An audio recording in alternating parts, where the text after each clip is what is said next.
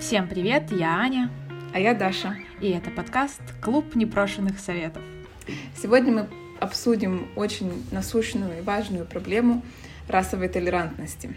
Думаю, многие заметили на прошлой неделе огромную какую-то кампанию в социальных сетях и, конечно же, в новостях эм, были заголовки о массовых протестах в США, связанные с убийством темнокожего Джорджа Флойда. Это стало не причиной, а поводом э, для для того, чтобы вновь э, поднять эту тему толерантности, поднять тему расовой дискриминации. И, в общем-то, мы тоже решили не оставаться в стороне и поговорить на эту тему, обсудить, что мы думаем по этому поводу и как мы видим эту ситуацию. Да, хотелось бы, наверное, все-таки сделать примечание, что мы не активисты и не политологи, просто хотим поделиться нашими мнениями и чувствами, мнениями самых обычных людей. Я не знаю, если ты, Ань, следишь за большим количеством американских блогеров или просто иностранных блогеров, но, в принципе, все, мне кажется, старались э, поддержать также большую кампанию в социальных сетях э, хэштегом э, Black Lives Matter. И прошлый вторник прошел Blackout Tuesday, когда все, опять же, да, блогеры и какие-то социальные личности воздержались от э, постов, от э, выгрузки нового контента и просто в этот день э, выложили э, черный квадрат. Я не скажу, что я прям как-то активно следила, но ты знаешь, мне кажется, тут не нужно сильно погружаться, чтобы оказаться в гуще новостей.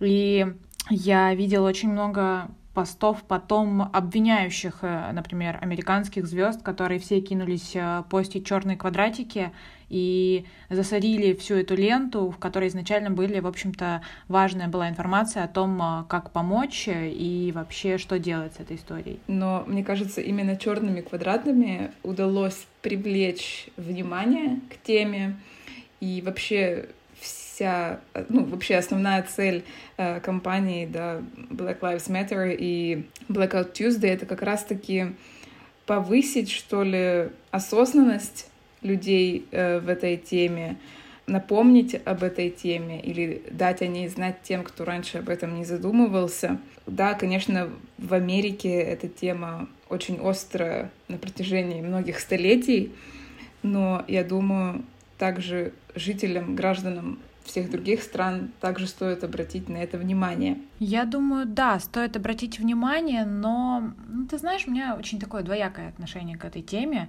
а не к теме толерантности и расизма, а вот именно к текущей ситуации.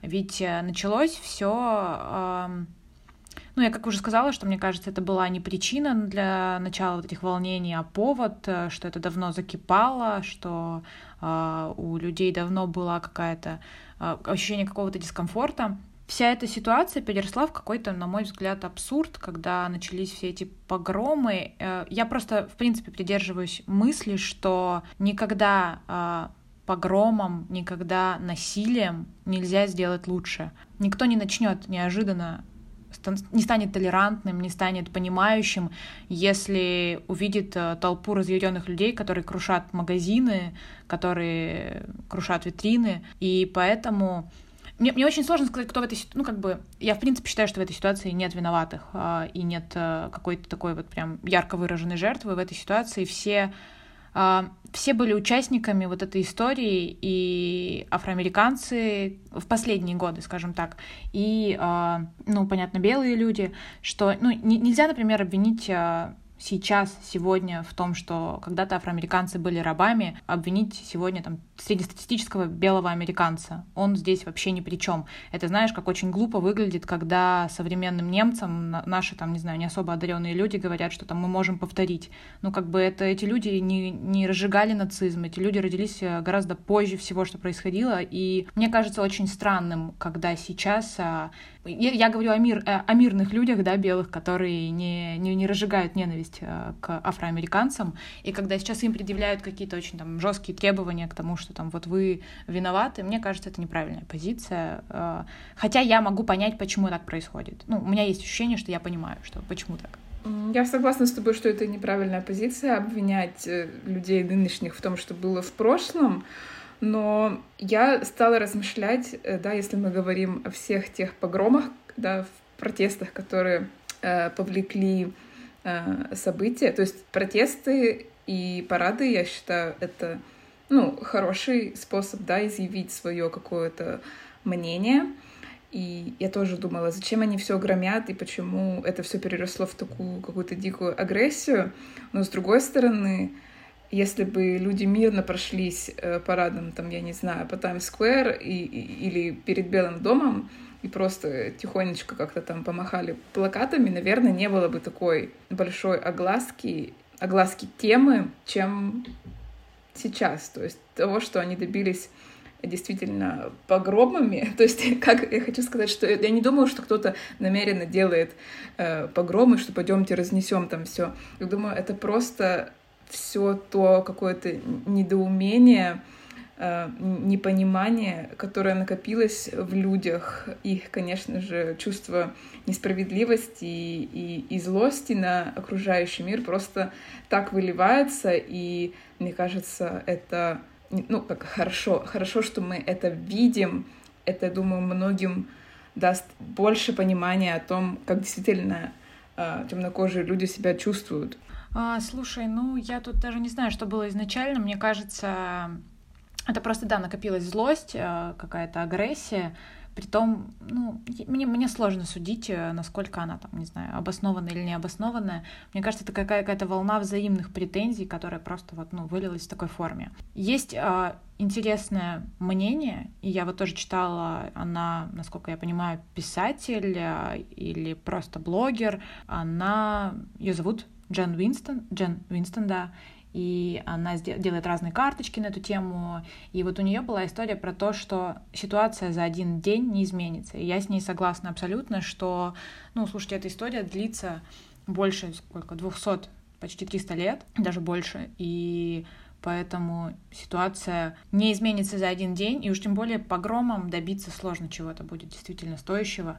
Поэтому я, я придерживаюсь мнения, что нужно вести диалог. И уж если так, ну давай перейдем к определению, наверное, какого-то того, что, что не расизм, что э, объективно вот равенство людей всех рас и всех, э, всех наций. Э, для меня это когда я не задумываюсь, кто передо мной. То есть у меня нет такого, что я, например, сижу и я думаю, а кто этот человек по национальности или какой расе он принадлежит. И я общаюсь с ним абсолютно нормально, замечая в первую очередь его личность. И это там, не знаю, к нашему предыдущему разговору, когда тебя оценивают там по профессиональным твоим каким-то способностям, не обращая внимания на твой там цвет кожи, пол, возраст, оценивают по твоим каким-то личностным качествам.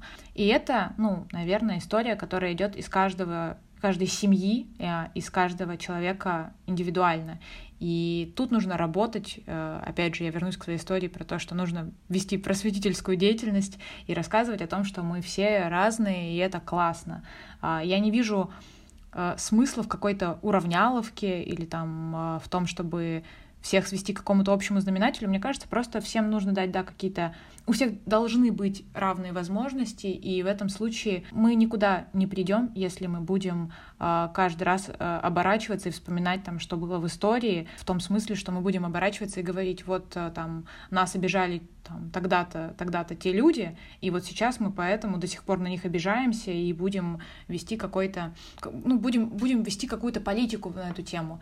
Мне кажется, я сейчас очень скомканно объясняю то, что я думаю, но мне очень хочется, чтобы люди действительно относились друг к другу так, как в первую, в первую очередь относились друг к другу как к другим людям, а не, не замечая каких-то различий.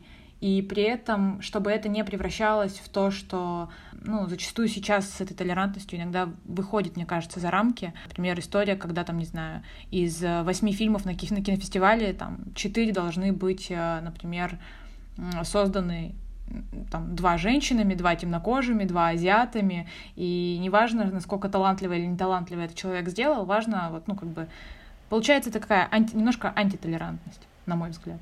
Я согласна с твоим определением не расизма, так скажем, но хотелось бы заметить, что ли, два различающихся термина, когда ты говоришь, что я не расист, и, например, я антирасист. Очень, очень часто мы, что ли, отговариваемся, пытаемся отстраниться от темы расизмом, отмахиваясь, что да я не расист, типа я и так все это знаю, но да, как и сказала, не расист, это еще не антирасист, и это не дает вам, что ли, право оставаться в стороне. Я считаю, что все люди должны хотя бы хоть как-то самообразоваться в этой сфере, да, если мы сейчас говорим, конечно, про Америку и про проблему именно афроамериканцев, темнокожих в США, да, это может быть тема не совсем актуальна в России.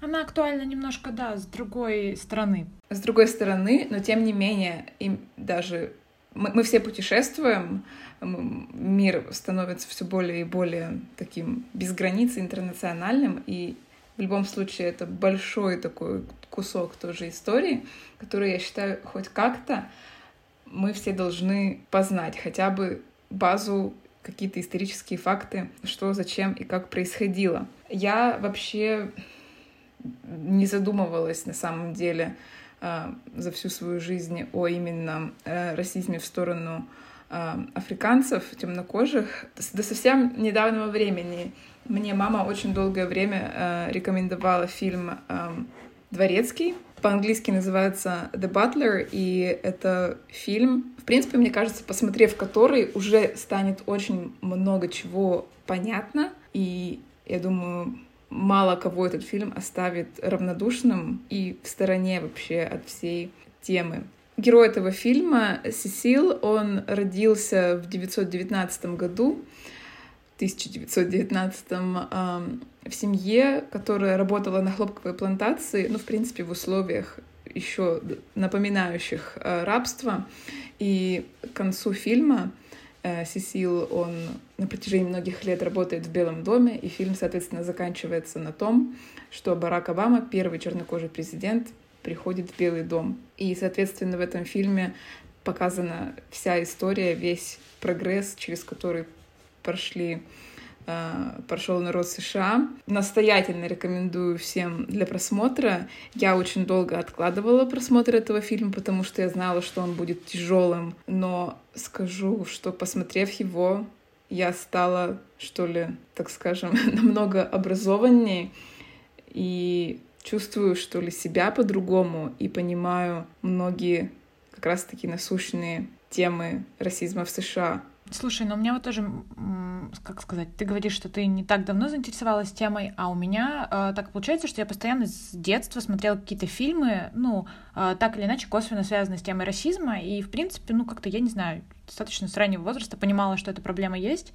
Я не вспомню, как назывался фильм, это даже, по-моему, был сериал, я его смотрела, наверное, лет в 9, он шел по каналу Hallmark, если такой был, я его не придумала только что.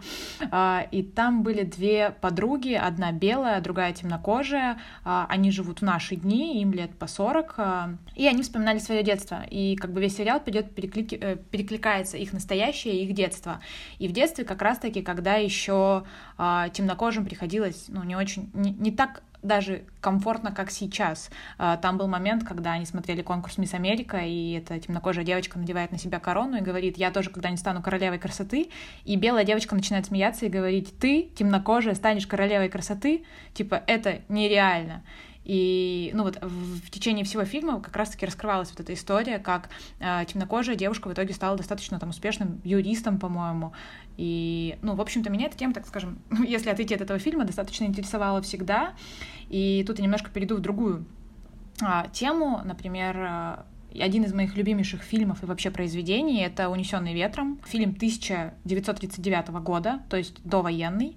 И вот буквально на днях э, HBO Max убрали из каталога этот фильм из-за расизма, и конкретно они приводят э, аргумент, что этот фильм романтизирует рабство. И это очень интересная тема. Вообще, на самом деле, мне кажется, это не совсем правильным, потому что э, фильм снят в 1939 году, и предъявлять скажем так, какие-то требования к людям, которые снимали фильмы в те года, ну просто нереально. Окажись мы все с вами в том времени, никто бы из нас и никогда и не подумал вообще о теме расизма. Нам повезло родиться сейчас и рассуждать об этом с высоты ну, наших знаний. Тогда люди не думали об этом и по понятным причинам не думали. И, но нужно отметить, что, э, опять же, этот фильм, мне кажется, очень внес сильный вклад по борьбе с расизмом, потому что он получил в свое время 8 Оскаров, и один из Оскаров получила актриса Хэтти Макден... Макдэниел. Это первая темнокожая актриса, которая получила Оскар. И я думаю, что этот э, фильм внес свой такой, ну, важный вклад, и сейчас, э, скажем так, его ну, не запрещать, но убирать его там, да, и чтобы его не смотрели, это не совсем правильно. Это тоже часть культурного наследия, и мне кажется неправильным а, не показывать то, что так, ну, как было. И мне кажется, что такие вещи нужно видеть и смотреть, и понимать, почему так было. Мне, скажем так, я считаю, что круче и важнее изучить вопрос, как видели люди тогда, почему они так думали, и, и как-то придумать, как сделать так, чтобы больше такого не было. А не то, что запретить, например, э, или убрать из каталога фильм этот, и как будто бы его и никогда и не было. Даш, ну вот как э, ты думаешь, что ты мне скажешь на это? Я, я с тобой совершенно согласна, что фильм убирать не стоит, и почему Почему стоит, почему вообще решили его скрывать? Я тоже считаю, что мы должны знать ту правду, какой жестокой бы она ни была, и, собственно, работать над тем, чтобы в будущем такого не повторилось. Мне кажется, мы можем вывести первый непрошенный совет этого выпуска — уважать все таки и узнавать историю, и не обвинять настоящих, живущих в настоящем, в том, что произошло в прошлом. Ты знаешь, я даже немножко продолжу. Я бы не стала никого обвинять в принципе. Ну, мне очень сложно обвинять людей, а, которые сейчас, во-первых, не живут, во-вторых, которые жили тогда, да, например, владельцы этих хлопковых плантаций. Окажись а, любой из нас на их месте, я не думаю, что многие из нас бы, например, а, сказали, начали, начали бы воевать с рабством, имея рабов и живя в среде, где это нормально. Ну, то есть тут нужно понимать, что люди действовали исходя из тех, из предложенных обстоятельств. И проблема была не в каком-то одном человеке и не в какой-то там ну, группе людей, она была в целом. И решать ее нужно не обвиняя каких-то людей или, ну, в общем, мой совет такой. А, вообще не искать виноватых, искать решения, искать а, пути к тому, как решить эту проблему, а не пытаться понять, а, кто, вот кто конкретно виновник. Виноваты все, ну, мне так кажется. А, каждый внес свою лепту. Хорошо, как, какой, на твой взгляд, метод решения этой проблемы? Ты знаешь, у меня один метод на все. Я считаю, что нужно садиться и разговаривать всем со всеми постоянно общаться на эту тему, не замалчивать, а, не, не применять агрессию при этом, а разговаривать, стараться понять, почему люди так думают. Если человек расист, а, он, ну, он вырос в какой-то, значит, э, среде, где это поощрялось. Он не сталкивался с людьми другой национальности. У него есть какие-то свои причины, по которым он себя так ведет. И мне кажется, что а, говорить, что фу, расист, это как бы не выход. А, важно сесть и понять, почему он так думает а, и с чем это связано. И как сделать так, ну, как бы я говорю, да, за один день мы ничего не исправим. Но как сделать так, чтобы следующие люди, следующие а, там, дети а, думали иначе? Мне кажется, что я бы вкладывала силы в это. И тоже, если ты не против, я расскажу еще одну историю. Она не связана с расизмом, но она связана с толерантностью и вообще с отношением в обществе. А, фонд «Обнаженные сердца» не так давно публиковал офигенный просто ролик, а, можем тоже прикрепить ссылку к, ним, а, к этому выпуску. Ролик о том, как дети относятся к детям с особенностями. И там построили две игровые площадки, и обычного ребенка сажают между этими двумя площадками и говорят, ты можешь сам выбрать, где ты хочешь играть. И на одной площадке сидит э, ребенок с особенностями, а другая площадка пустая. И дети старше пяти лет все выбирали пустую площадку, они не шли к ребенку с особенностями. А дети младше э, пяти лет они выбирали площадку как раз-таки с тем особенным ребенком. И суть ролика в том, что дети, в принципе, они не враждебны. Они хорошо относятся к людям с особенностями, к людям любых наций, к людям любого цвета кожи. Но именно в семье ребенку потом говорят, э, там, слушай, да вот он там такого-то цвета, не дружи с ним. Этот ребенок больной, а, не дружи с ним. Ну, как правило, это так звучит. И потом дети-то как раз-таки вырастают неспособными на эмпатию и так далее. И мне кажется, очень важно, да, а, будущим каким-то родителям или как раз-таки маленьким детям закладывать мысль вот этого общества, где, где мы все а, классные, мы все равны, и равны не значит, что мы, не знаю, не можем проявить свои лучшие черты, а как раз-таки, что мы равны в том, что мы можем все общаться абсолютно одинаково, прекрасно, и, и все будет тогда здорово на этой планете. Да, но вопрос в том, как сделать этих родителей или будущих родителей такими, чтобы они были способны это ребенку объяснить. Конечно, да, разговор. Эм, я все-таки, наверное, придерживаюсь позиции, что нужно обучать этому, в том числе в школах. В наших школах совершенно не учат этике, хотя, да, мы живем в России в такой многонациональной, многокультурной стране. Удивительно то, что когда я приехала на бакалавриат в Финляндию, первым обязательным курсом у нас были межкультурные различия. И это, это было очень круто. Расскажи чуть подробнее. Поподробнее. На этом курсе мы в достаточно такой, что ли, легкой, забавной форме изучали различную культуру, мы знакомились друг с другом, нас собралось, по-моему, около десяти разных национальностей в нашем классе, было несколько Э, русских, был испанец, эстонка, ребята из Вьетнама, из Китая, из Непала, из Индии, ну вот так сейчас э, на вскидку. И мы обсуждали, знакомились, так скажем. Мы рассказывали про какие-то свои любимые обычаи, а, в своих странах. В общем, просто пытались рассказать о своей культуре, и при этом остальные все были очень ну, заинтересованы в этом. И затем преподаватель рассказывала нам о финской культуре, о том, что мы можем ожидать, какие какие-то культурные, культурный шок или какие-то культурные различия. Затем э, мы смотрели очень классный фильм финский, он называется э, «Герои Заполярья», где в одном фильме как раз-таки показаны, ну что ли, все стереотипы, которые есть в Финляндии о разных культурах, о русских, о шведах, об эстонцах. Мы это все очень открыто обсуждали, как ты говоришь, да, разговор, обсуждение очень важно. И тем самым это нам, в принципе, понимание культуры других в дальнейшем помогло делать, допустим, командную работу, командные проекты, командные презентации, когда мы понимали, почему этот человек делает так или иначе. Вот, это было очень здорово. И, в принципе, да, этот курс, он уже преподавался нам, взрослым людям, да, кому-то под 20, за 20. И, ну, в принципе, наверное, в этом возрасте еще можно, да, изменить что-то в нашем мышлении, но достаточно сложно. Поэтому я считаю, что нужно это этому учить с малых лет. Как ты и сказала, дети, они не рождаются э, расистами, это все прививается в дальнейшем.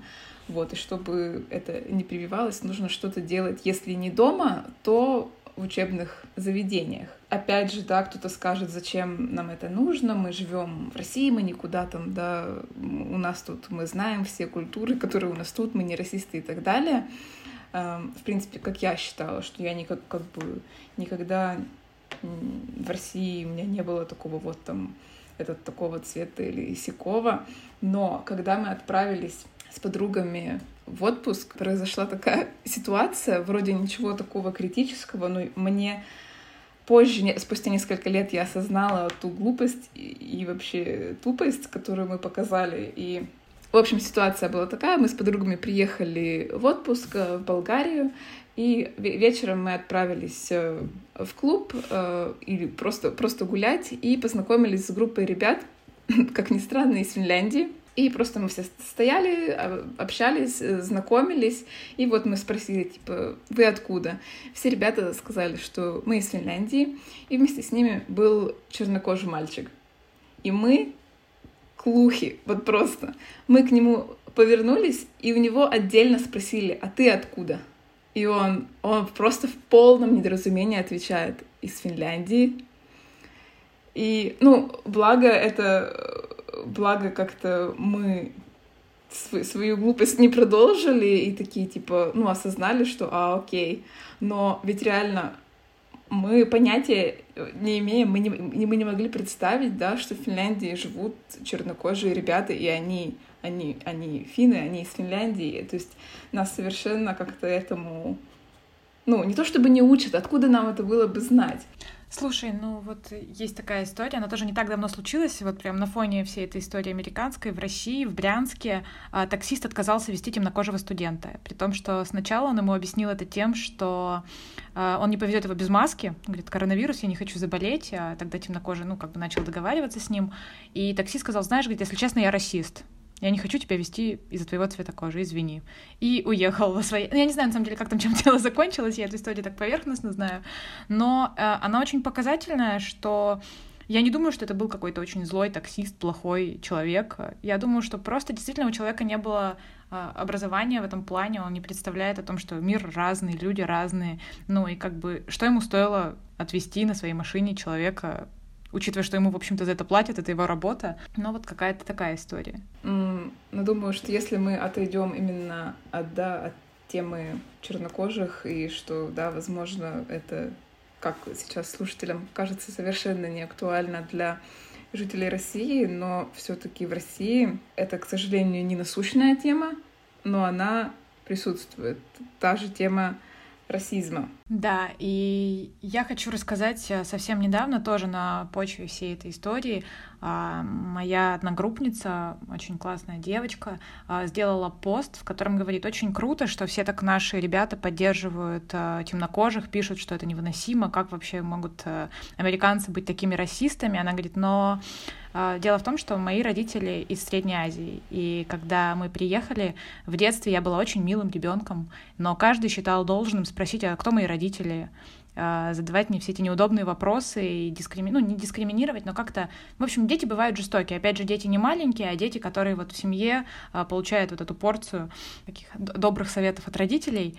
И она тоже сталкивалась с какими-то неприятными ощущениями на почве того, что она там какой-то не той нации. А, она рассказывает, что в подростковом возрасте она хотела выглядеть более русской. У нее была прям вот, ну, такая не то что цель, но вот она старалась выглядеть более русской, чтобы нравиться мальчикам, например.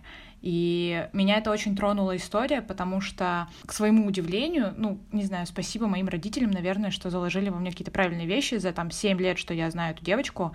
У меня ни разу вообще не возникло мысли подумать, какой она национальности. Ну, то есть я даже... У меня, в общем, не было никакой вот секундной мысли, что там, не знаю, она не русская. ну, как бы мы прекрасно там, не знаю, общались, учились вместе, и у меня ни разу не возник этот вопрос. И когда я увидела этот пост, у меня это было какое-то такое недоумение, хотя я прекрасно понимаю, что таких детей э, очень много, и моей этой одногруппницы, ну, она не знаю, она училась э, в хорошем вузе, до этого она училась, наверное, в э, какой-то хорошей школе, ну, как я могу предположить. А сколько детей, которые, ну, живут не в самых хороших условиях, и еще и сверху им прилетает палкой от сверстников, которые дразнят их за их национальность. Я думаю, таких у нас э, просто огромные полчища. И самое, ты знаешь, а, интересное, что взрослые скажут, ну, типа, а потом они вырастают э, преступниками, какими-нибудь там, не знаю, неграмотными людьми, ведут себя некрасиво, но они поэтому такими, наверное, и вырастают, потому что их в детстве гнобят и обижают, и тут сложно, ну, как бы а, расти добрым и хорошим, когда все вокруг тебя тыкают, не знаю, в твою национальность, например. И классно, если история, как у моей одногруппницы, которая живет, мне кажется, в очень хорошей, благоприятной среде, и э, эти случаи были единичными, ну, мне так кажется. И что сегодня она, наверное, не сталкивается с этим так явно. Но есть люди, которые сталкиваются, и вот это грустно. И тут, кстати, можно вернуться к, к Америке и подойти к этому вопросу. Я сама с собой буду сейчас спорить. Вначале я говорила, что погромами ничего не решить. А как люди могут э, не громить, как они могут быть добрыми, если изначально к ним не были добрыми? Это именно была, была моя точка зрения, которую я пыталась объяснить э, с погромами что это просто чувство людей, которые, так скажем, выливаются а, в физическую форму погромов, и нам полезно это увидеть. И тогда будет мой непрошенный совет. Будьте максимально добры ко всем. А, даже если этот человек ведет, на ваш взгляд, себя как-то неправильно, он грубый, он злой, он делает что-то асоциальное, а, мы не можем со стопроцентной точностью сказать, почему он так ведет и что с ним происходило раньше. Поэтому так по-христиански можно сказать, э, проявите добро к каждому, кто встретится на вашем пути, и тогда наш мир будет другим. У меня еще есть мысль. Мне на самом деле обидно, что ли, в России за то, что зачастую Россия очень, так скажем, гордится, что мы такая многокультурная страна, да, а по факту происходит да, расизм и оскорбление а, тех культур, которые на самом-то деле испокон веков проживают в России, да, например, э, э, буряты, удмурты, то есть и, и им могут типа задать вопрос, откуда ты, кто твои родители, и типа что ты приехал сюда, да, что-нибудь такое могут спросить. И, и мне кажется, в них это вообще вызывает полное недоумение. Тоже с мамой э, часто обсуждаем э, тему как раз-таки разных э, культур в России, да, то есть как много приезжих, так и много внутри России интересных, богатых культур, которые стоило бы нам как раз-таки изучать и пытаться тоже помогать сохранить вместо того, чтобы это убивать. Ну да, я, мне кажется, ты знаешь эту историю, как мы поехали на машинах в Грузию, и в какой-то момент мы заехали в Элисту, в Калмыкию, и начнем с того, что в машине было 8, ну, в двух машинах было 8 взрослых людей, из которых никто не знал, где находится Калмыкия в принципе. И когда мы в нее заехали, мы такие, так, как мы здесь оказались? Давайте-ка посмотрим, почему мы здесь. А, а потом, а, когда мы заехали в город, в Элисту утром, мы немножко были шоке, потому что мы заезжаем в город, а там стоит огромный буддийский храм. И мы, не договариваясь, две машины останавливаемся, мы выходим и говорим, что происходит, почему он здесь, вообще как это могло ну, случиться. А, и мы начинаем изучать этот вопрос. И калмыки — это единственный народ в Европе, который и вообще вот с самых древних времен исповедует буддизм. То есть это не то, что кто-то привез туда буддизм, а то есть они вот изначально к ним постоянно приезжают там всякие ламы и так далее, и у них э, абсолютно, ну, вот эта культура выстроенная, она не, не, при, не привезенная, она как бы их. И это восхитительно, и храм чудесный, и вообще люди там чудесные. И насколько для нас это было удивительно, мы живем в этой стране, с нами это, ну, это, это всегда рядом с нами, но мы при этом никогда об этом даже не задумывались и не знали, и нам никто не рассказывал об этом ни в школе, ни нигде. И мне кажется, было бы очень классно, да, если бы в школах на уроке географии не мучили детей контурными картами, а рассказывали о том, в каком удивительном месте мы живем, на какой удивительной планете и в какой удивительной стране, потому что действительно ну, столько народов, столько всего интересного и красивого и замечательного есть, и тут можно увидеть и узнать, а мы об этом просто не догадываемся. Золотые слова, да, тоже, наверное, можно выносить в отдельную тему для выпуска о том, чему нас не учат в школе, а стоило бы. И хочется завершить наш выпуск третьим непрошенным советом. Интересуйтесь тем, что происходит и находится вокруг вас, будьте любознательны. Просто обратите внимание на то, в какой удивительной стране вы живете. Цените всех людей вокруг вас. В следующем эпизоде мы поговорим об английском языке, а, о сложностях изучения, об языковом барьере, и я думаю, диалог получится интересным, потому что Даша человек, который активно практикует, так сказать, язык, и я человек, который очень-очень стесняется всегда говорить по-английски, много-много лет не может преодолеть эту проблему. Я думаю, разговор получится очень такой гармоничный. Ну и на этом все. Всем пока. Bye-bye.